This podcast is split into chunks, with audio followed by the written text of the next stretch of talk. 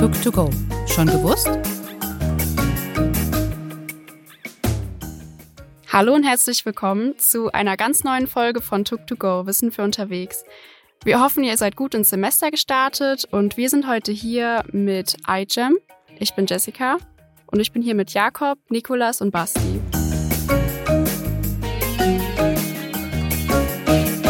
Ja, Nico und Basti, wir heißen euch heute herzlich willkommen zu dieser Folge von Took to Go und wir freuen uns natürlich beide, dass ihr hier heute da seid.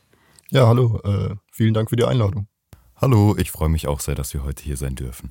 Ihr seid 21 und 22 Jahre alt und studiert beide Biologie im fünften bzw. sechsten Semester an der TUK. Erstmal für jemanden, der noch nie mit euch oder iGEM in Kontakt gekommen ist. Was ist überhaupt iGEM? Ähm, iGEM ist ein internationaler Forschungswettbewerb. Der wurde vor, ich glaube, über zehn Jahren in äh, Massachusetts, in Boston gegründet, am MIT. Und ähm, das hat sich inzwischen zu so einem riesigen Forschungswettbewerb entwickelt, an dem aus der ganzen Welt äh, studentische Teams teilnehmen können, Projekte entwickeln können und die dann von einer internationalen Jury vorstellen. Worum geht es im Prinzip bei iGEM? Also was ist das Ziel? Also das Ziel bei iGEM ist es, ähm, dass Gruppen von Studenten, also meisten Studenten, ein Projekt selbst entwickeln und mit synthetischer Biologie Probleme lösen. Also die man vom Alltag kennt, zum Beispiel die Projekte der letzten beiden Jahre haben Umweltaspekte äh, gelöst. Und äh, wie kann man sich so einen Wettbewerb vorstellen? Also fliegt ihr dann dorthin nach Massachusetts oder also in den letzten Jahren war das tatsächlich so. Es gibt eine große Abschlussveranstaltung, das Giant Jamboree heißt das. Und das äh, hat tatsächlich immer in Boston stattgefunden und dafür sind dann auch die iGEM-Teams immer alle nach Boston äh, gereist und das muss auch eine super coole Erfahrung gewesen sein. Dieses Jahr ist es tatsächlich das erste Mal nicht mehr in Boston, sondern in Paris. Also das Headquarter hat sich irgendwie nach Europa, ist umgezogen, aber wir wissen auch noch gar nicht, wie das stattfindet im Angesicht der Pandemie, ob wir da überhaupt live hingehen können oder ob das online stattfindet. Ja, so eine Reise nach Paris hört sich ja erstmal total toll an. Also da würde ich auch direkt gerne mitfahren. Ähm, aber die Reise war jetzt ja bestimmt nicht das ausschlaggebende Argument für die Teilnahme an iGEM. Was hat euch inspiriert, an iGEM teilzunehmen? Also bei uns war es so, dass äh, einige Professoren in der Vorlesung darauf aufmerksam gemacht haben. Ähm, das war bei mir im dritten Semester, glaube ich. Und da dachte ich schon, ah ja, voll cool. Aber ich habe mich noch nicht so getraut, weil es ist alles neu, neue Leute, hast du nie richtig im Labor gearbeitet. Und ja, jetzt im fünften Semester habe ich mitbekommen, dass einige Freunde von mir auch dabei äh, sein wollen. Haben wir einfach zusammen das Team gegründet und jetzt sind wir hier. Ähm, also ich glaube, so richtig zusammengefunden haben wir uns im letzten Winter. Da haben wir quasi unser Team gegründet und haben dann schon zusammen gebrainstormt, okay, welches Projekt können wir denn zusammen verwirklichen, auf welche Projektidee haben wir Bock und haben uns dann, glaube ich, bis Weihnachten das Ziel gesetzt gehabt, um eine Projektidee gemeinsam zu finden. Haben die dann auch gefunden und jetzt seit Mitte Februar sind wir im Labor tatsächlich schon und arbeiten an der Umsetzung und sind auch bei Human Practices, das heißt bei Vorträge, Werbung machen, Kooperationen anheuern und so auch schon am Start. Ich denke, die Zuhörerschaft und wir konnten bereits erkennen, dass hinter iGEM eine Menge Organisations- und Zeitaufwand steckt. Aber wofür macht ihr das eigentlich? Könnt ihr etwas über euer aktuelles Projekt verraten? Also zurzeit äh, sind wir bei einem Projekt am Start, wo es um äh, die Etablierung von einem äh, molekularen System in Leishmanien geht. Leishmanien, das sind Parasiten, die äh, normalerweise in Fliegen vorliegen und wenn man gestochen wird davon, dann gehen die in den Blutkreislauf über und äh, setzen sich in den Blutzellen fest, vermehren sich dort und äh, das ist ganz schön übel, aber wir arbeiten zum Glück mit Leishmanien, die für Menschen nicht infektiös sind, also da muss man sich keine Sorgen machen. Der Vorteil an denen ist halt, dass man in denen sehr gut menschenähnliche Proteine exprimieren kann, weil das oftmals aufgrund bestimmter biologischer Gegebenheiten in E. coli zum Beispiel oder in anderen Labororganismen nicht gut funktioniert. Und wir wollen da jetzt ein genetisches System, also eine biologische Methode etablieren, die dafür sorgt, dass man sich ganz einfach Gene zusammenbauen kann und dann in den Leishmanien Proteine nach Wunsch äh, exprimieren kann. Kann man das so fragen? Also welchen Mehrzweck hat es dann für die Forschung oder für die Gesellschaft? Ja, schon. Also für die Forschung, die Gesellschaft hat es einfach den Vorteil, dass äh, dadurch, dass man dann ganz einfach äh, Proteine für den Menschen zugänglich produzieren kann, kann man zum Beispiel Insulin produzieren damit oder an sich jedes Protein, das man möchte. Und es ist halt für den Menschen mehr geeignet als die Proteine, die man momentan mit den Modellorganismen produziert. Ja, äh, diese Leichmanien, habe ich es richtig ausgesprochen? Leichmanien? Le Leichmanien. Leisch. Yes. Ah, also nicht wie die, nicht wie die Kröten, die Leichen. Aber mit SH, weil das anscheinend, ich glaube, weil es ein Typ namens Leichmann, Leichmann erfunden hat. Das, äh, nicht erfunden, Entschuldigung, entdeckt, entdeckt hat. Das okay. wollte ich damit sagen. Okay, und die sind überall auf der Welt verbreitet oder gibt es die, also könnte ich jetzt morgen von einem Leishmanien gestochen werden oder? Also ich glaube, da musst du dir keine Sorgen machen. Also das sind ganz kleine Protozoen nennt man die, also einzellige Tiere quasi und du kannst dich wie über einen Fliegenstich anstecken, aber diese Fliegen, die gibt es eigentlich äh, in, nur in den Tropenregionen dieser Welt. Aber da ist tatsächlich Leishmaniose eine der häufigsten Infektionskrankheiten, also gerade im Tropengürtel rund um den Äquator äh, kämpfen schon viele Leute mit dieser Krankheit. Deswegen haben wir auch die Hoffnung, dass eventuell einfach die bessere Etablierung von Leishmanien im Labor auch dazu beitragen kann, pathogene Leishmanienstämme besser untersuchen zu können. Was bedeutet pathogen? Pathogen bedeutet also für den Menschen schädliche oder in Menschen Krankheiten auslösende Leishmanienstämme.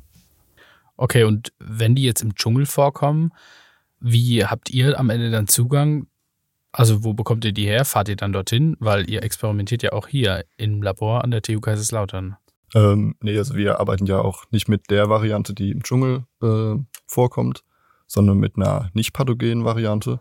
Und die finden wir im Labor vom Professor De Ponte. Und der stellt die uns zur Verfügung. Also quasi dann die Laborvariante? Also die Leishmanien, mit denen wir arbeiten, die sind sehr gefährlich für Reptilien. Also das ist ein wie, äh, eine Unterart, die sich auf Reptilien spezialisiert hat. Das heißt, ich würde jetzt nicht unbedingt meine Eidechse da mitbringen, weil die könnte dann daran wirklich sterben. Aber äh, dadurch, dass man das halt in diesen Tieren auch kultivieren kann und in den Zellen, man kann die auch relativ einfach im Labor so halten. Das sind halt ganz kleine Organismen, das heißt, die sind wenig anspruchsvoll. Wenn du denen einfach ein bisschen Nährmedium und Wärme gibst, dann wachsen die. Ähnlich wie Bakterien. Ähm, und dann im Hinblick auf euer Projekt, ähm, es ist dann quasi ein Proteinbaukasten. Kann man. Kann man so sagen, ja. Also äh, wir haben es vereinfacht, auch teilweise dargestellt mit äh, Lego-Bausteinen, dass man einfach äh, DNA-Teile ähm, sich baut, also sich kreiert. Und die kann man dann wie Lego-Bausteine nebeneinander setzen, dass dann äh, bestimmte Proteine und so äh, exprimiert werden. Hört sich einfach an, ist es wahrscheinlich ganz und gar nicht. Nee, also, also wenn man ein bisschen in die Tiefe geht, ist es relativ kompliziert. Äh, ja, das wird jetzt den Rahmen hier sprengen. Das also ich glaube, man kann halt sagen, dass es im Vergleich zu den derzeitigen Methoden auf jeden Fall viel einfacher ist. Also wir benutzen eine Methode, diese, diese Lego-Baustein-Methode, die heißt Moclo Assembly, Modular Cloning. Und die hat halt einfach den Vorteil, dass man sich die DNA-Bausteine, die man zusammenbauen möchte, in ein Gefäß pipettiert. Dann gibt man da das Enzym dazu, stellt das in den Schrank und später hat man dann zum Beispiel 15 Gene aneinandergefügt in einem Plasmid und kann die in seinen Organismus einführen. Und vorher musste man das halt, vorher hat es nicht nur eine Stunde gedauert, sondern vielleicht eine Woche, weil man jeden Schritt einzeln machen musste. Deswegen wollen wir auch dieses System in den Leishmanien etablieren, damit die einfach auch zugänglich sind für diese neue, bessere Methode. Die Mitglieder von iGEM müssen also viel Organisationstalent mitbringen, aber auch das gefragte Fachwissen abrufen können. Wie kann man sich dann euren Arbeitsalltag vorstellen? Ähm, tatsächlich ist er zurzeit noch sehr unterschiedlich, je nachdem, welches Teammitglied welche Aufgabe erfüllt, worum man sich kümmert. Also zum Beispiel ist Sponsoren anschreiben ein großer Teil des Alltags, E-Mail-Kontakt mit Professoren, mit äh, Unterstützern, mit Leuten von der Uni. Dann natürlich die Laborarbeit, wo man dann wirklich ins Labor kommt, morgens sich seine Experimente überlegt, das dann durchzieht und da auch so ein bisschen planen muss. Und dann auch die Kollaboration mit den anderen iGEM-Teams, die gehört auch dazu. Und das ist halt zurzeit relativ viel Discord und Zoom, einfach weil es keine anderen Möglichkeiten gibt, sich zu connecten sonst. Also bei euch ist es dann ja auch so, wenn ich es richtig verstanden habe, dass es halt jedes Jahr ein anderes Team gibt, oder? Ja, genau. Und äh, wie wird es dann gemacht? Also gibt es dann wie so einen Coach oder jemand, der euch dann so ein bisschen leitet oder ist man dann wieder komplett auf sich selbst allein gestellt oder bereitet euch das Studium darauf vor? Also wir haben es so gehandhabt, dass uns das Team vom Vorjahr quasi informiert hat und angeworben hat. Ähm, genauso war es auch das Jahr davor. Und generell hat man noch ähm, einen Betreuer, das ist bei uns der Herr Schroder. Und ähm, ja, wir werden so ein bisschen an der Hand geführt von unseren Betreuern, von denen vom letzten Jahr und so langsam kommen wir komplett rein, dass wir alles äh, allein machen können. Gibt es da so spezielle Kompetenzen, die man mitbringen sollte? Also gibt es zum Beispiel wie so ein Mindestsemester, dass man da halt schon ein bisschen so Wissen mitbringt? Also ein Mindestsemester gibt's eigentlich nicht, aber ich würde empfehlen, nicht vorm dritten Semester mitzumachen, weil man einfach die gewisse Laborerfahrung auch braucht. Man muss schon mal ein bisschen im Labor gearbeitet haben, weil wir arbeiten jetzt, also Nikolas arbeitet jetzt mit seinem Team im Labor schon komplett selbstständig teilweise. Und das ist halt, wenn man erst im ersten, zweiten Semester studiert und noch nie eine Pipette richtig in der Hand hatte und allein gearbeitet hat, ziemlich schwierig. Man könnte also in gewisser Weise schon sagen, dass euch euer Studium auf die Teilnahme bei iGEM vorbereitet. Gab es für euch persönlich besondere Gründe, bei iGEM mitzumachen? Oder bringt die Teilnahme bei iGEM vielleicht sogar Vorteile für das Studium oder für das spätere Berufsleben? Also meine Antwort persönlich wäre, dadurch, dass ich jetzt schon ein bisschen Laborerfahrung sammeln konnte im Zuge von iGEM, es lohnt sich einfach, weil man, ich habe das Gefühl, ich habe jetzt erst rausgefunden, wie mein Berufsalltag eigentlich aussieht. Also die Praktika, die man davor hat, die sind zwar auch teilweise sehr spannend und auch gut organisiert, aber es fühlt sich halt immer sehr schulisch an, weil man irgendwas vorgegeben bekommt und das arbeitet man dann ab. Aber jetzt ist man wirklich selbstständig im Labor, kann sich anteilen, wann kommt man, wann geht man und lebt quasi den Arbeitsalltag von einem Wissenschaftler. Und das finde ich eine ganz wichtige Erfahrung. Also das kann ich auf jeden Fall jedem empfehlen, der einen wissenschaftlichen Studiengang verfolgt, dass man da einfach viel Erfahrung für das äh, Berufsleben sammeln kann. Ja, im Oktober dann in Paris, da steht dann die Jury vor euch oder vielleicht auch Corona-bedingt nicht. Bei so vielen Teams und ihren verschiedensten Projektthemen, nach welchen Kriterien werdet ihr denn am Ende dort dann bewertet? Ähm, also es ist so, dass äh, die Teams bei dem Jamboree einen Vortrag halten über ihr Projekt und das muss man halt möglichst äh, interessant und schön gestalten. Und dann gibt es zum einen Preise für ähm, beste Website, also man muss auch ein Wiki erstellen, das die Jury dann bewertet. Dann gibt es Preise für den besten Vortrag, für das beste Poster, also die äh, Präsentation, die man dort hält. Dann gibt es aber auch noch so Preise wie bestes Umweltprojekt, bestes Medizinprojekt. Und dann gibt es nochmal eine Unterkategorie mit Medaillen. Und da zählen dann so Sachen rein wie, wie viele Vorträge hat man gehalten, hat man Kooperation mit anderen Teams, wie eng waren die Kooperationen. So Sachen werden da bewertet. Also wird auch viel Wert gelegt auf menschliche Interaktion. Ich wollte nur noch dazu sagen, dass äh, bei iGEM man auch nicht irgendwie groß was gewinnen kann oder so. Also es gibt jetzt irgendwie keine Gewinnerprämie oder Geld oder so, dass man da gewinnen kann. Das heißt eigentlich, die wissenschaftliche Forschung und der Austausch stehen im Vordergrund. Und diese ganzen Medaillen, das sind zwar teilweise anspruchsvolle Kategorien, aber man gewinnt jetzt auch nicht irgendwas, wenn man die erfüllt oder nicht. Also man kann da einfach teilnehmen und quasi das Beste draus machen so. Was ist das? So, und das letzte Team vom letzten Jahr hat ja ordentlich abgeräumt beim letzten Wettbewerb. Ähm, das beste Umweltprojekt und eine Goldmedaille. Und ähm, ich habe gerade gesehen, ihr habt uns da was mitgebracht. Könnt ihr mal erklären, was das ist? Es sieht aus wie eine Salbe. Ja, es ist eine Schmerzsalbe, eine ganz gängige. Ähm, und das ist quasi die Grundidee des letzten Projekts. Und zwar haben die eine Grünalge so modifiziert, dass sie ähm, das in der Salbe enthaltene Diclofenac chemisch umwandelt und somit äh, für Fische und generell Wasserbewohner unschädlich macht. Und damit wollten sie halt die äh, Abwässer reinigen und von dem Diclofenac befreien. Und äh, wo ist dieses Diclofenac drin? Wo findet man das? Hat man damit Berührung im echten Leben? Ähm, also Diclofenac ist eigentlich in den meisten Schmerzmittel, äh, Schmerzsalben drin. Und das gelangt halt natürlich, wenn man sich dann damit einreibt, wenn man sich duscht, dann direkt in die Abwässer.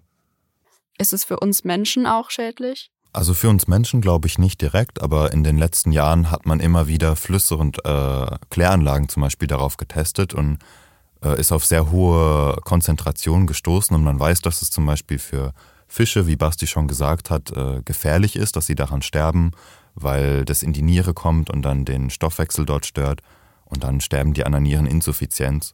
Deswegen ist es wichtig darauf zu achten eigentlich, dass man das so gut es geht aus den Abwässern raushält, weil die Kläranlage das eben nicht gut rausfiltern kann. Und da setzt das Projekt von dem Team letztes Jahr an, dass man irgendwie mit einem Mikroorganismus eine Möglichkeit schafft, einfach ein Stück weit das Diclofenac aus dem Abwasser wieder rauszuholen. Dieser Mikroorganismus wird dann einfach in das Wasser gegeben oder wie kann man sich das vorstellen? Also nicht einfach so, es, es werden sogenannte Bioreaktoren gebaut, in die dann das Abwasser geleitet wird und in diesen Bioreaktoren sind dann optimale Bedingungen für zum Beispiel das Algenwachstum. Das heißt viel Licht, äh, Wärme, viel ähm, CO2, sodass die Algen einfach gut wachsen können und dann gleichzeitig währenddessen den Stoffwechselprozess durchführen, den wir eigentlich wollen, nämlich das Diclofenac äh, fixieren. FAQ auch in der zweiten Staffel von Tuk2Go bleiben unsere wiederkehrenden Fragen natürlich nicht aus. Wenn ihr jetzt mal ganz tief in euch geht, was ist denn euer Lieblingsort auf dem Campus? Also wenn ich jetzt einfach mal zuerst antworten soll, für mich sind das tatsächlich verschiedene Orte, je nach Situation. Ich finde zum Lernen zum Beispiel die Vivibib total toll, weil man sich da oben hinsetzen kann, einen super tollen Ausblick hat, weil da viel Licht reinkommt und man da auch manchmal richtig gut seine Ruhe haben kann. Dann finde ich, äh, ein super Geheimtipp sind die Klos im Gebäude des Rechenzentrums. Wenn man da reingeht, dann einfach den Korridor durch und irgendwo in den zweiten Stock, dann sind da Klos, auf denen nie jemand ist, weil die Büros meistens nicht so oft besetzt sind. Das heißt, man kann da schön in Ruhe sein Geschäft verrichten. Und mein dritter Ort wäre wahrscheinlich oben im Wald neben dem Chemiegebäude, weil man da einfach direkt in den Wald kann. Und ich finde, das ist einer der größten Vorteile hier an dem Unicampus, dass da einfach so in die Natur eingebettet ist. Das finde ich total toll. Und wie sieht es bei dir aus?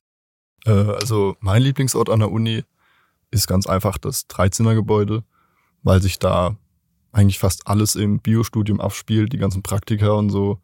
Da ist auch unser Fachschaftsraum. Äh, ja, da hat man auch schon das ein oder andere äh, schöne Erlebnis mit Grillen und so gehabt. Äh, ja, man hockt da einfach oft mit Freunden, hat einen schönen Tag. Jetzt halt momentan nicht mehr, leider.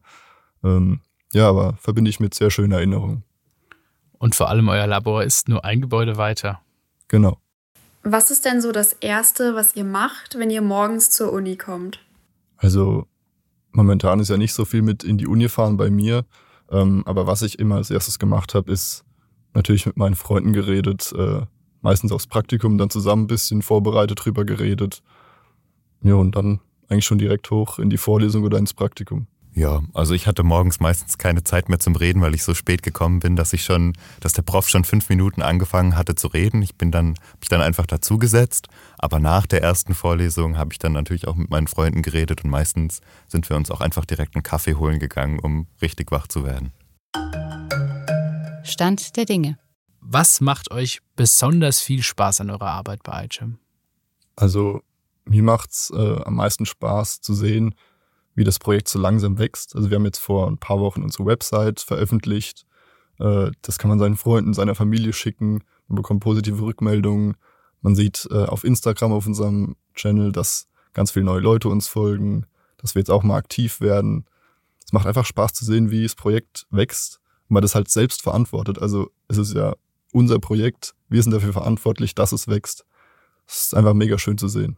Wenn ich noch eine Botschaft hätte, neben, schaut euch das Item mal an. Also ich bin mir sicher, es wird euch auch gefallen und, und man kann da richtig viel von mitnehmen, würde ich auch sagen, macht Praktika.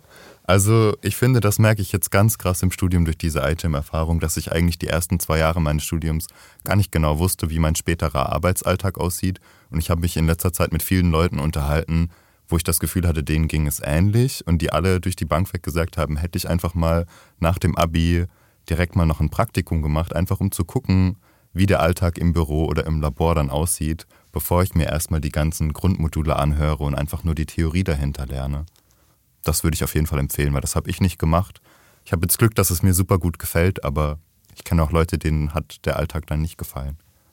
Ich würde einfach jedem raten, der das Projekt in Betracht zieht, äh, mal reinzuschnuppern und wenigstens zu den Veranstaltungen zu kommen, wo wir informieren, was, was iGEM so ist weil äh, so, so ein Projekt zu führen, lernt man in der, also in, in dem Stadium, in dem wir momentan sind, in der Uni, im Bachelor, lernt man einfach nicht irgendwo anders. Also wir haben ja mit ganz vielen Firmen Kontakt, wir haben Konferenzen mit Firmen für Sponsoring, wir müssen ganz viele E-Mails an wirklich gute Professoren schreiben. Wir haben so viele Leute, die wir kennenlernen, allein jetzt äh, IGM Bonn, wo wir ein Science Slam planen, äh, all dieses Zeug einfach ein eigenes Projekt äh, organisieren, dafür verantwortlich sein, auch mal Finanzen und so äh, zu verwalten. Das lernt man halt sonst eigentlich nicht. Also erst wenn man dann, keine Ahnung, Doktor oder Professor ist, lernt man sowas. Ja, oder bei iGEM. Genau. Und wo kann man sich melden, wenn man beim Team 2022 dabei sein will? Ähm, also um dabei zu sein, kann man sich einfach bei uns melden. Äh, wir geben das dann weiter oder organisieren auch äh, das nächste Team, wie das Team vorher gemacht hat. Wir informieren euch dann und helfen euch ein bisschen, nehmen euch an der Hand. Äh, einfach unsere Website suchen, IGMTUKL. Da findet man uns und man kann auch Kontakt mit uns aufnehmen. Ihr habt aber auch einen Instagram-Account, oder? Ja, genau. Da kann man auch immer schreiben. Ja, Nikolas und Basti, äh, vielen lieben Dank, dass ihr dabei wart bei der ersten Folge in der zweiten Staffel von Tuk to Go. Ja, vielen Dank für die Einladung auf jeden Fall. Hat mega Spaß gemacht. War cool, euch kennenzulernen. Ja, das sehe ich genauso. Hat mich sehr gefreut, war sehr cool, hat Spaß gemacht und danke, dass ihr uns auch die Plattform gegeben habt, über unser Projekt und über iGEM zu sprechen. Ja, dann viel Spaß und Erfolg euch im Oktober in Paris und vorher natürlich bei der Forschung im Labor. Vielen Dank an euch, liebe Zuhörerinnen und Zuhörer. Bis in zwei Wochen. Tschüss. Ich